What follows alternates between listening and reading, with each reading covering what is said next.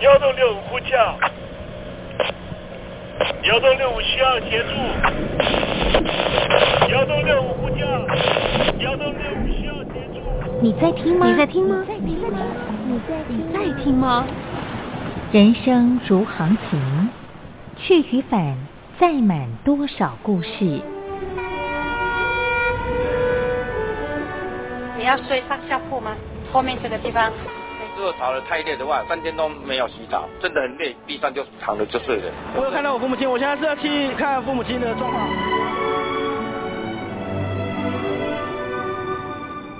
聆听故事湾，让每个故事找到属于自己的码头。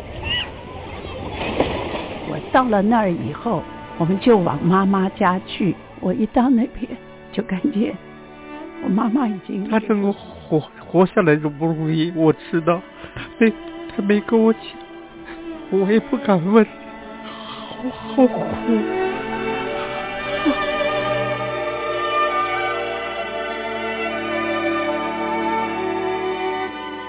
聆听故事湾，聆听故事湾。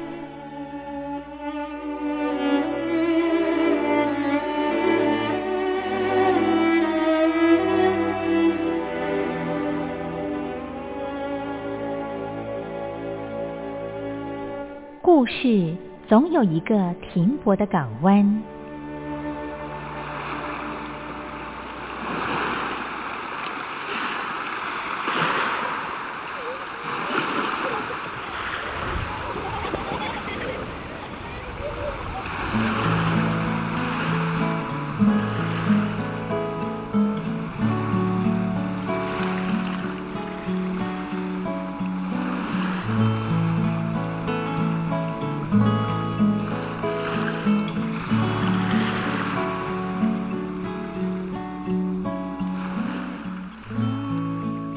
一二三四五六七七六五四三二一，大陆听众朋友您好，我是您的好朋友东山林，在台北问候您。正在为您进行的栏目就是聆听故事湾，一二三四五六七七六五四三二一，全年无休，每天在空中为您服务。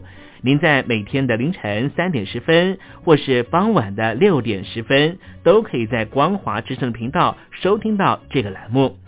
聆听寰宇趋势，不用太多解释，因为聪明的你心中自有诠释。亲爱的听众朋友，我们的节目早晚各一次，听众朋友你可以选择最适宜的时间，和东山林共度这短暂的五十分钟的时光，就在光华之声的频道空中相见。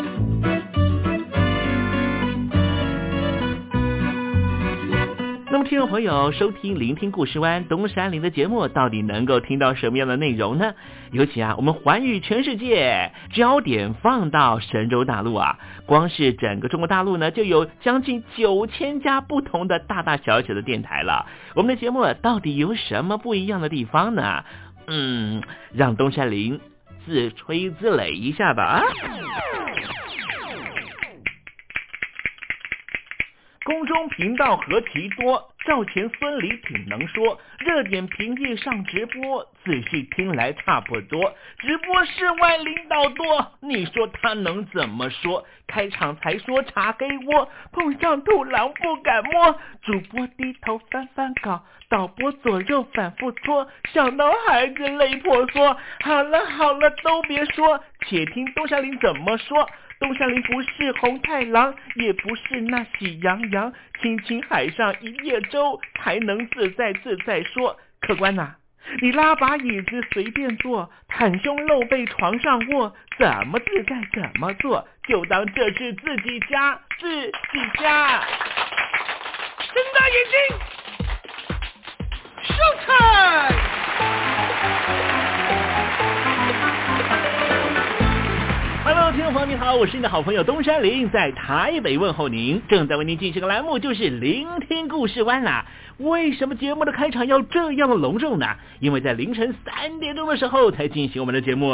听众朋友可能正在打瞌睡之中，或是呢在睡梦之中，所以呢要赶快把听众朋友呢让那瞌睡虫踢到九霄云外啦。听众朋友，今天的节目非常的精彩，千万不要错过了。那么精彩的内容到底包含了什么呢？赶快让东山林为您报告。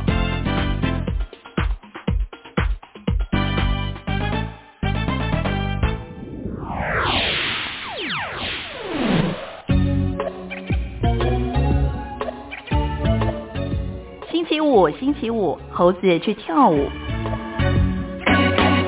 上个礼拜啊，在这个中华民国台湾呢，举行了总统和立委的大选了。谈到这个民主的选举制度，哈，真的是民主的机制里面很重要的一环呢。每个人都用自己的选票表达自己的看法跟意见。当然呢，有人也说呢，诶，是不是这个选举制度呢是一个最优的一个方法呢？呃，有很多人有不一样的见解哈。可是呢，在民主的整个大机制里面呢，似乎好像没有办法呢 想出呃比用一票一票来表达呃群众声音啊。的一种直接民权的其他的方式了哈，又要有效率，但是又要达到呢每一个人的声音都能够被尊重哈啊，这就是现在呢我们现在常常会讲到的选举制度啊。选举制度呢，其实也有很多人认为说，是不是可以做一些调整啦？比方说，有些人呢不是住在啊这个自己的家里附近啊，可能是离乡背景在外面工作的人，他们能不能够呢用跨域的方式去投票，表达他们的自己的意见？可是也有人会认为说，那既然呢你都已经没有在自己家的故乡去居住的话，那你是不是应该要把户口呢就迁到你工作的地方？因为工作的地方也许就变成了他乡变故乡哈。这种讨论还真的非常非常多哈。可是呢，无论如何，如果你想要做的话，科技呢都可以解决这些困扰哈。好，待会在实证你懂得的环节里面，我们再跟听众朋友谈一谈这方面的话题。那么今天节目的下半阶段还为您进行另外一个。环节这个环节就是君心似我心。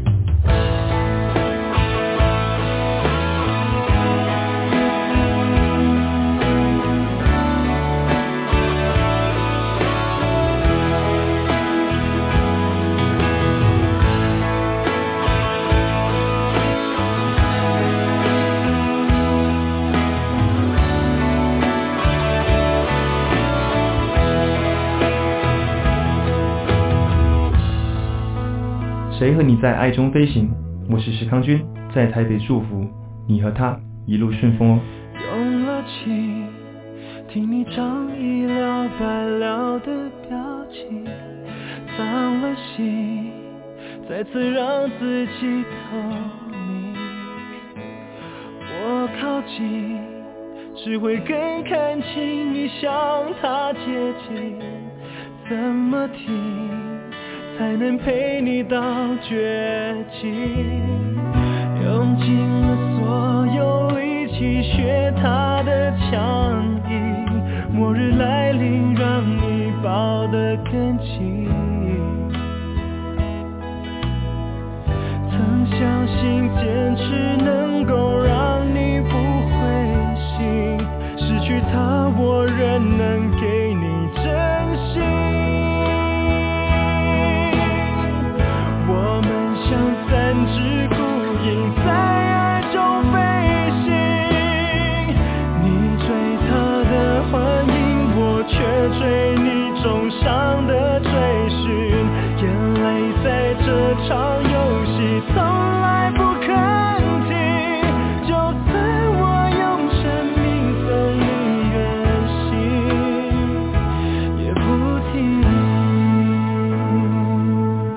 无论你现在离我有多远。只要您收听东山林的节目，都能得到我来自台湾的问候。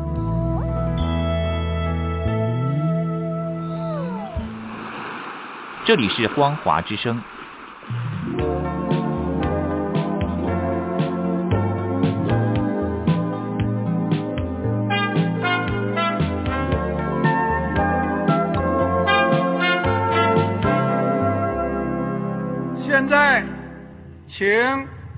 习近平同志讲话。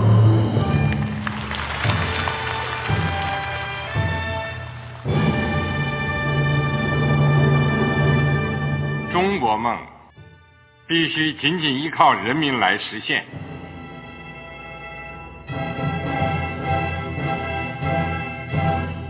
好国民得关心家事、国事、天下事。呃，谢谢发言人。我们注意到啊，现在那个外面有很多关于前中央政治局委员周永康的一些消息和报道。我不知道发言人对这个事情有没有什么可以呃透露、可以披露的。国家对于公示啊，不是什么东西都要公示的。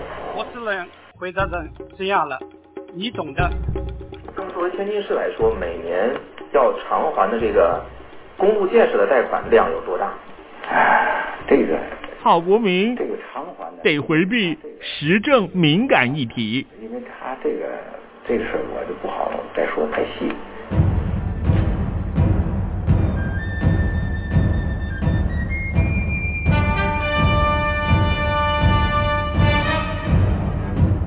我们要坚持人民当家作主，坚持人民主体地位。任何官方不宜说太细，希望您体谅的话题，尽在时政，你懂的。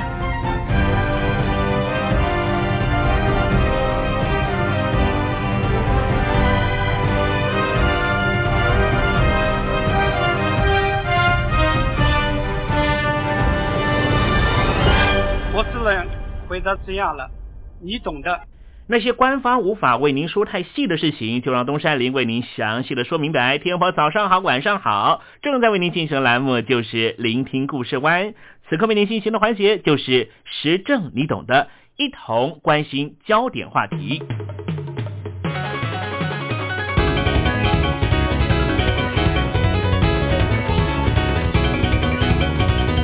台湾实行民主投票制度已经超过一甲子，不过我们还在努力让公民能够更方便投票。比方说异地投票，也就是你不用赶回户籍地投票，虽然目前在台湾修法还没有通过。相对于台湾，澳洲的选民比台湾更幸运了，他们不需要特地的向学校或者公司请一整天的假，额外花费交通费往返某个遥远的家乡投票。如果投票当天有事，或是投票当天人不在国内，他们也可以到各个提早投票所投票，或是以邮寄的方式进行投票。不光如此，澳洲的维多利亚州选委会还为出国工作或是旅游的公民，很贴心的在机场设置投票所，一样也是在机场投票。此外，无论是候选人或是政府本身，都想要提高澳洲选民投票便利性的各种行动，还包括主动寄送邮寄投票的申请单到每一名选民的家里。而且，为了因应多元移民的语言背景，还设置有各类的翻译服务，协助英语听说读写能力比较差的选民，以他们熟悉的语言协助他们了解如何找到最方便的投票方式。除了投票方法，澳洲的登记投票制也提供选民就地划入选区，直接选出和自己生活最相关的在地议员。以上一次澳洲的维多利亚州议会改选为例，只要你在截止登记之前，在维多利亚州内的同一个地址居住超过一个月，就可以用这个地址直接来登记投票。选委会也会以这个地址为依据，将你划入居住地的选区。所以，如果你出生的地点是在新南威尔斯州的雪梨，直到一个月前啊，才因为工作的关系搬到了维多利亚州的墨尔本，并且在这一个月都住在同一个地方，你就可以直接登记为墨尔本的选民，选出将为你服务的州议员。不过说实在的，就算政府没有设置这些方便投票的措施，澳洲选民也会很主动的登记投票，这是很有动力的。并且呢，他们会在规定的时间之内完成投票。为什么呢？因为啊，澳洲采取的是强迫投票制。澳洲人认为啊，投票不只是权利，更是公民应尽的义务。如果你没有投票，不仅需要清楚交代你不尽义务的原因是什么，而且还会明确的收到罚单。这个制度开始确定实施之后，联邦众议院的选举从一九二五年开始，每次都开出九成以上的投票率。强迫投票制不光是有效的提升公民的政治参与，也使得政府具有相当高的正当性，实践选举的时候所提出的政策承诺。最近几年投票率越来越低的英国，也因此有实施强迫投票制的相关讨论。伦敦政经学院的某一名教授就指出，投票率之所以降低，通常是因为较为弱势的选民没有行使投票权。这样的结果也使得政党不会将这些族群的利益考量到政策规划里面，进而加剧了社会的不公平。强迫投票制将迫使这些弱势选民走入投票所投票，同时也将让候选人减少选举花费，并且更专注于和选民的互动。从还没有开始工作的学生，以及刚刚出到社会的新鲜人，也是社会上相对弱势的族群。但是传统上，青年投票率低落，往往被简单归因于懒惰，或是对于政治冷感。在台湾，其实也有类似的讨论。因为《经济学人》在前一阵子所发布的“年轻人为何不投票”的这篇文章里面，就试图要反驳这样的解释，并且指出。年轻人比其他世代更有意愿从事志愿性工作，也大多受到良好教育。这些原因不足以解释低投票率的现象。这篇文章的作者表示，年轻人的实际生活和选举之间缺乏连结，以及没有吸引他们的候选人，才是解释青年投票率低落的最好理由。但是如果回到同样有青年人投票率低落的问题的台湾，应该再加上制度设计不利于青年投票这个理由，因为台湾并没有考虑过强迫投票制，到目前为止也还没有设置不在籍投票的制度，或是就地入户登记投票的制度。然而，青年族群大多都是在家乡以外就学或者就业。返乡投票对于很多年轻人来说是相当高的成本，不光是时间成本呢。如果说是很单纯的学生，他没有出去打工的话，那么他返回南部，或是返回北部，亦或是从花莲回到台中，或是台中去花莲回乡投票，来回大概就要花到四千块钱的新台币，折合人民币大概是八百块钱。也因此，每次要投票的时候，在网络上面就会有很多的热心人士会发动起让年轻人回家投票的乐捐活动。而在投票日的选择上面，政府其实也常常没有站在青年族群的立场来决定。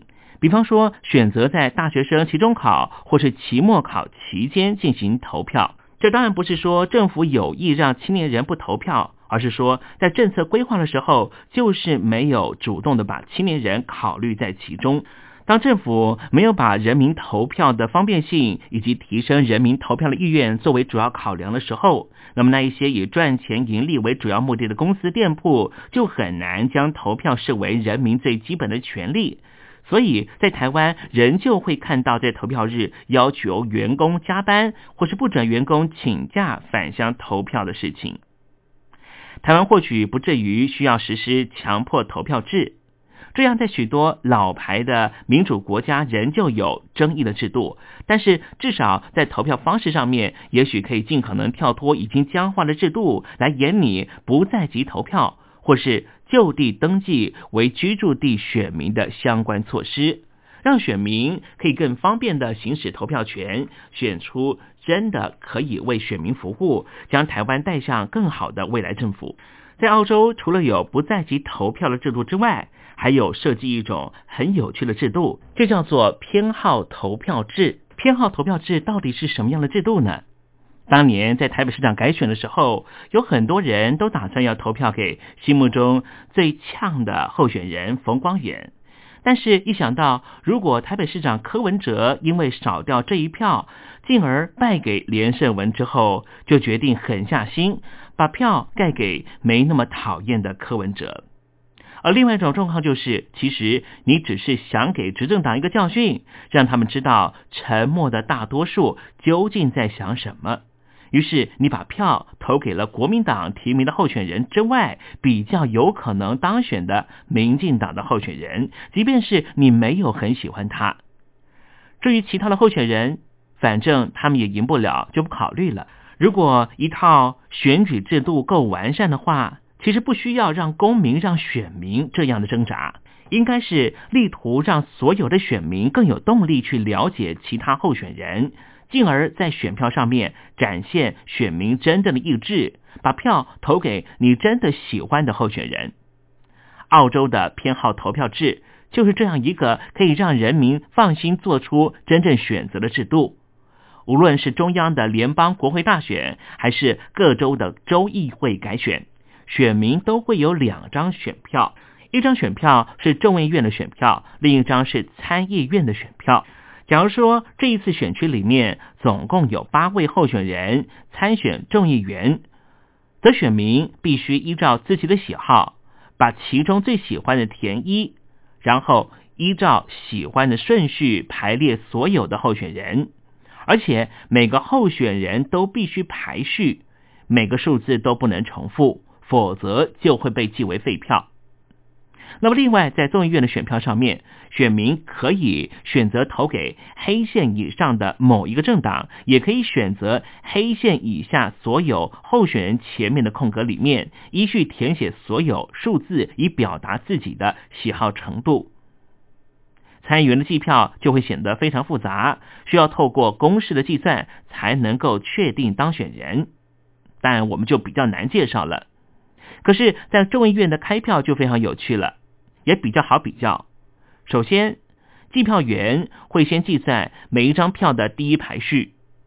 如果说刚才我们说到的八位候选人没有任何一个人拿到过半数的第一排名顺位，拿到最少一个排序的候选人选票就会拨给其他七位的候选人。以台北市长的选举为例。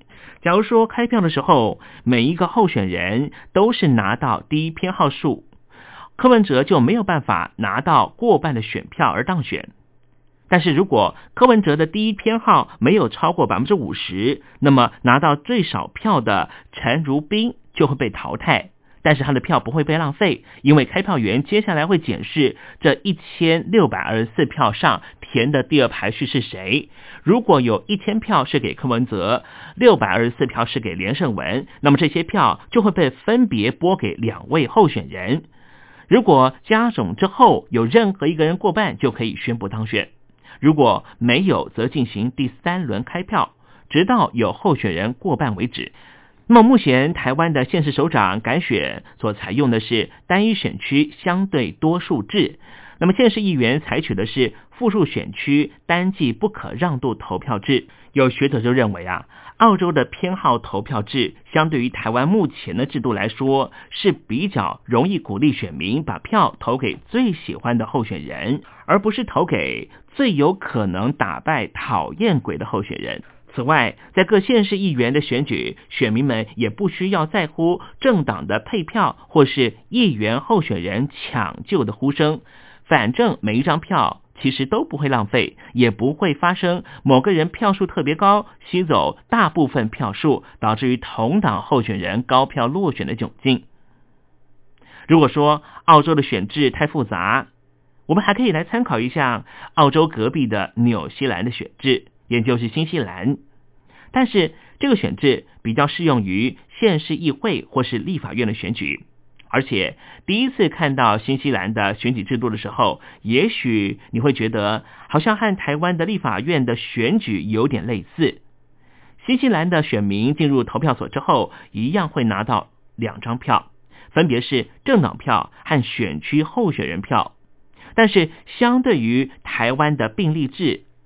新西兰计票方式是采用联立制，开票的时候，首先看的是各政党所拿到的政党票比例，如果比例大于选区席次，就由政党名单补足；如果小于选区席次，那么就会使得该届的国会多出几届议员，甚至如果有任何一个政党没有跨越百分之五的政党票门槛，却在选区拿到一席，他还是可以拿到相对于他在政党票所拿到的席次比例。纽西兰、新西兰的选委会举了三个很容易懂的例子。假如说樱桃党得到了百分之二十五的政党票，那么樱桃党在国会的一百二十席次里面就占有三十席。如果樱桃党在地方选区得到了二十二席，剩下了八个席次，就从樱桃党选前所提出的政党名单依次补上。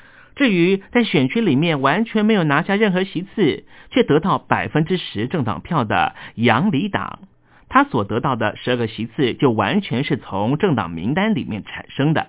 只拿到百分之四的政党票，没有跨越百分之五政党票门槛的香蕉党，因为他有在选区里面攻下一席，所以他还是可以在国会里面拿到相当于百分之四的五席，不足的四席一样是从政党名单里面产生。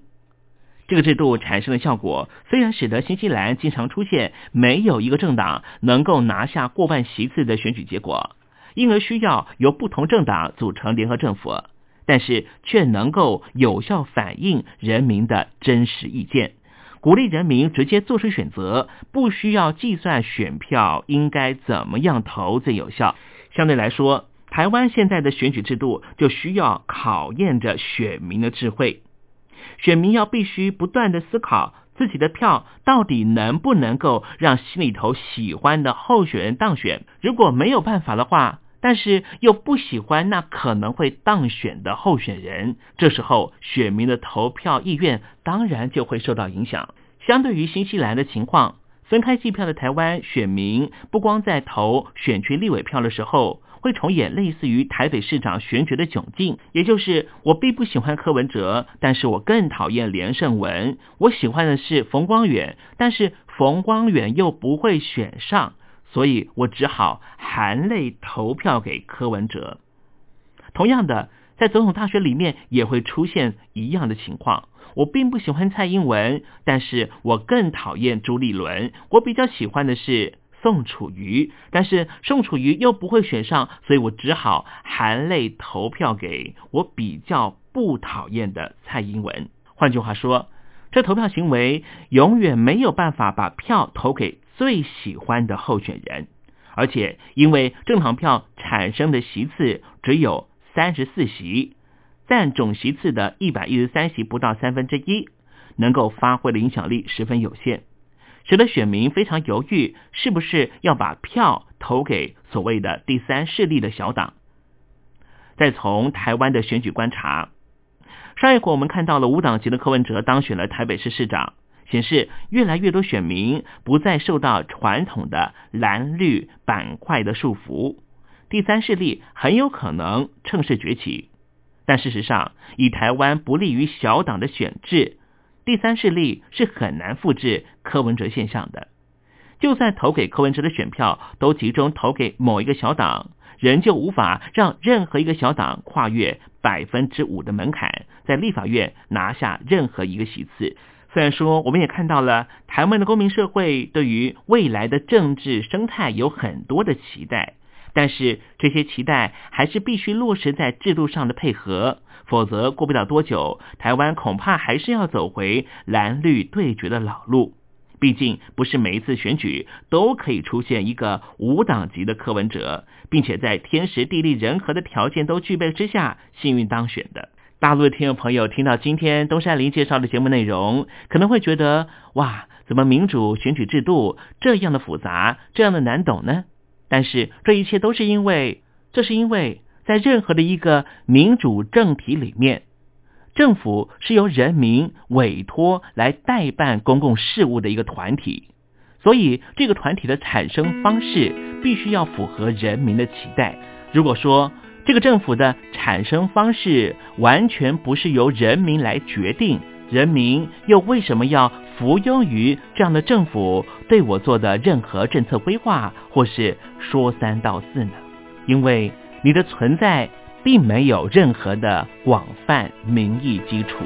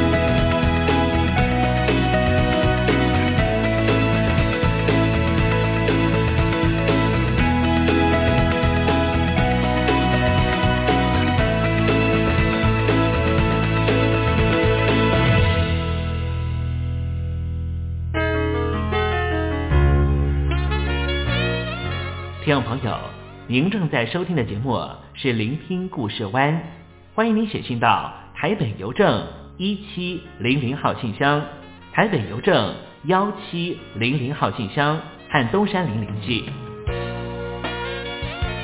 东山林就是东边的山里有只麒麟的东山林，东山林等候您的来信哦。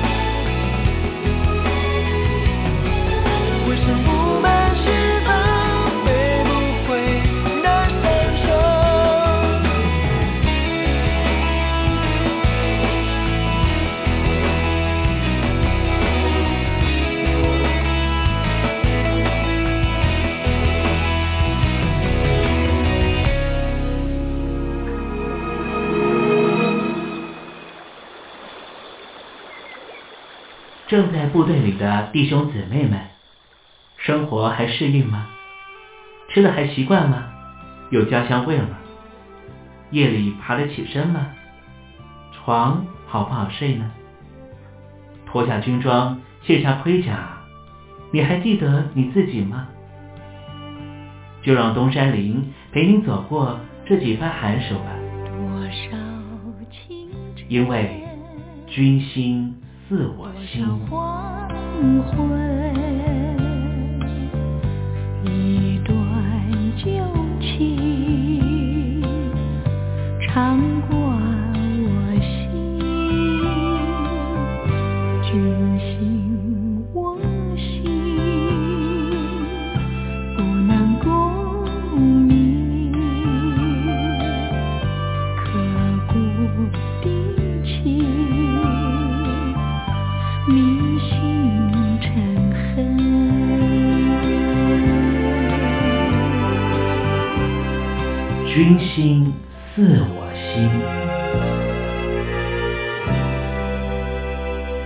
这样朋友有没有一种感觉啊？就是朋友和朋友沟通的时候，其实是比较畅通的。但是如果这个朋友恰好是你的长官的时候，这就是身份的不同了。和他沟通的时候，难免谈到一些事情，你会特别的顾忌，因为他是你的上司。这是东山林自己的感受。无论是在职场里面，或是在部队的环境里面，尤其在一个比较高压的部队环境里面，沟通起来有时候是比较困难的。尤其这些长官希望能够遂行任务，也许在沟通的时候比较没有沟通的智慧。但是，当你愿意放下身段来沟通的时候，彼此用朋友的身份公平的相互对待，这样的沟通可能会比较有效果。在中国著名的章回小说《三国演义》中，有一段故事总是叫人津津乐道的，那就是刘备三顾茅庐请出诸葛亮。如果不是刘备放下身段一再求教，恐怕也无法让诸葛亮答应助他成就一番事业。有一本书啊，叫做《创造双赢》。这是刘墉和刘轩他所合作的一本书。这对呢父子呢，对于心灵成长上面呢，还有人际沟通上，很有他们的见地。他们就说啊，在沟通的时候啊，尤其是有上下从属关系的时候，一定要把自己的身份拿掉。如果永远都是带着阶级去沟通的话，那么直接下命令不就好了吗？针对这个主题啊，东山林特别邀请到的是我的老乡，也是桃园人的吴娟宇老师来告诉我们，他告诉我们一个非常有趣的例子哦。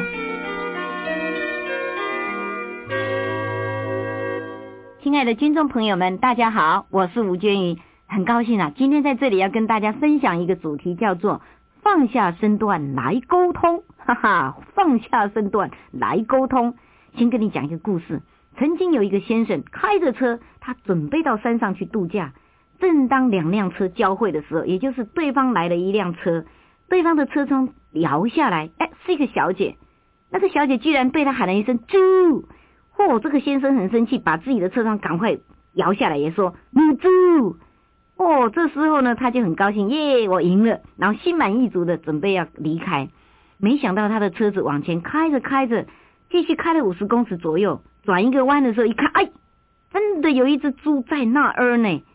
这时候，这个先生才知道，刚才呀，原来那个小姐是好意啦，在提醒他说：“小心，小心，前面有一只猪。”可是因为交车的这个过程很匆促，没有办法讲清楚，所以就这个先生就误会了，说：“你骂我是猪。”各位，我们听众的朋友们，这也就是在那沟沟通的技巧前。最先需要学习的基本心态，也就是说，除了做到沟通的四个大原则，沟通的四个大原则就是要找对时间、找对地方、找对人、说对的话之外呢，根源在于我们的内在价值观是不是有一个很大的空间跟弹性？我们要学会有这个大的空间跟弹性，去容纳别人不同的立场、看法和角度，意思就是，如果有人说你猪的时候，哎，下次再都卖下你起哈，很可能他有什么样的好意，这是一个举例给你听的。所以各位亲爱的听众朋友们，万一有人跟我们意见不同，万一跟你对你吐槽，不妨学习先放下咱心中对这个人的批判，看看对方所提议跟他所说的话是有哪些好意，这是我们比较容易降下怒火。同时啊，再运用刚刚我们讲的沟通四大原则，找对时间，找对地方，找对人，说对的话，哎，这时候我们就心平气和的好好跟他沟通，做进一步的协调了。好，祝福各位加油。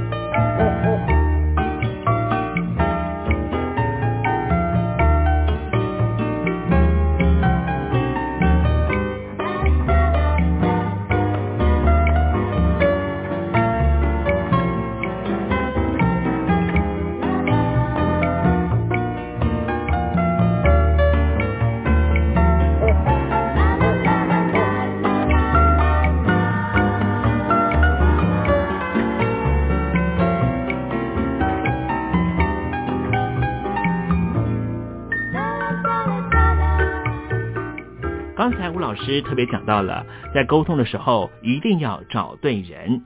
确实是我们在做沟通的时候，尤其在职务上工作的啊询问上，一定希望能够找到所谓的联系窗口。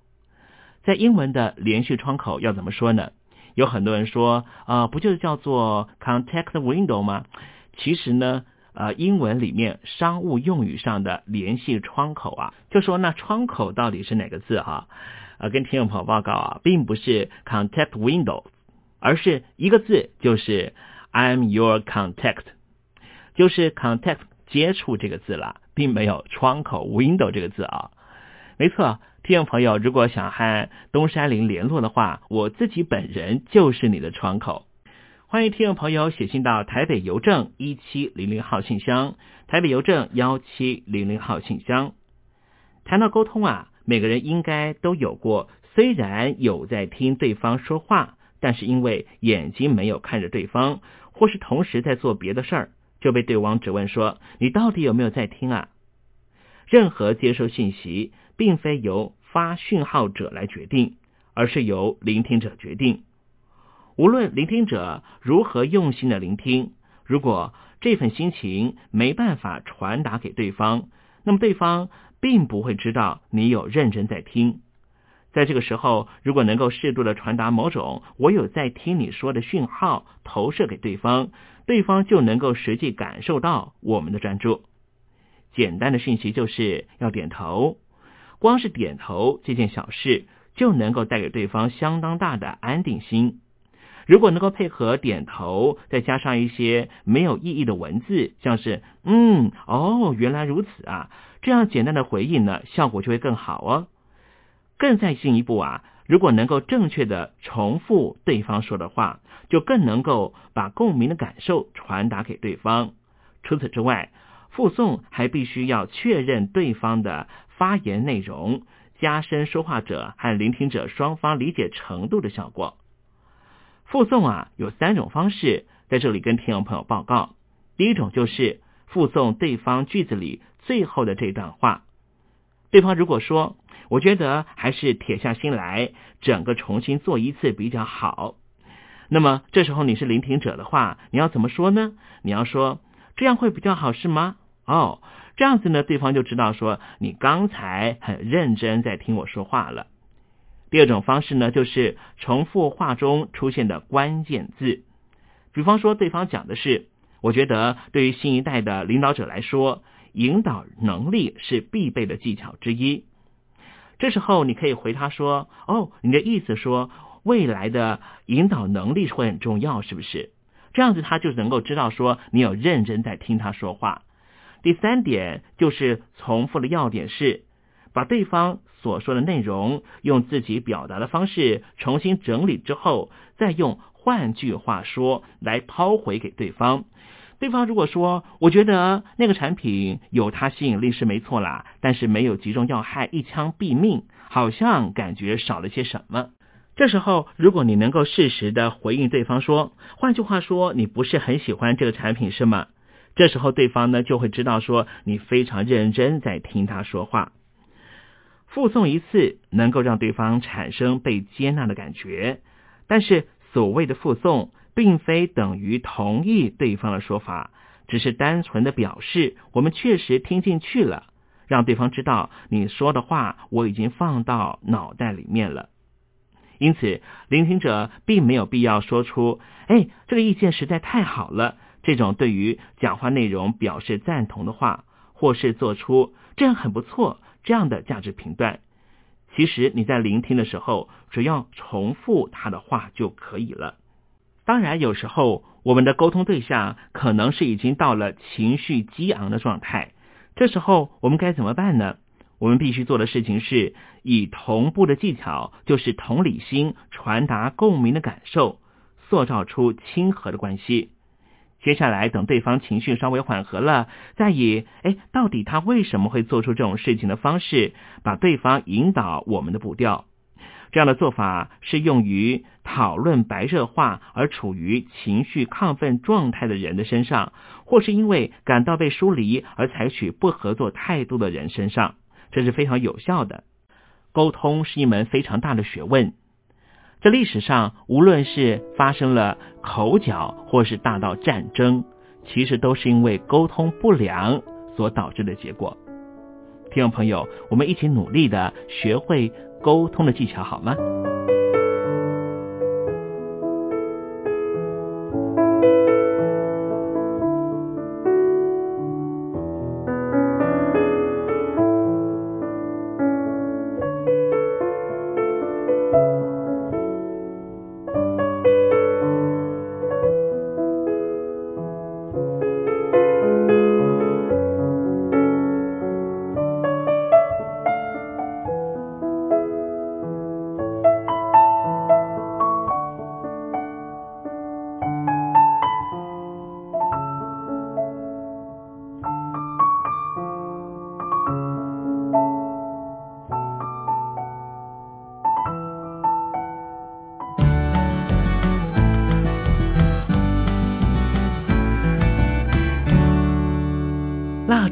心还惜别，替人垂泪到天明。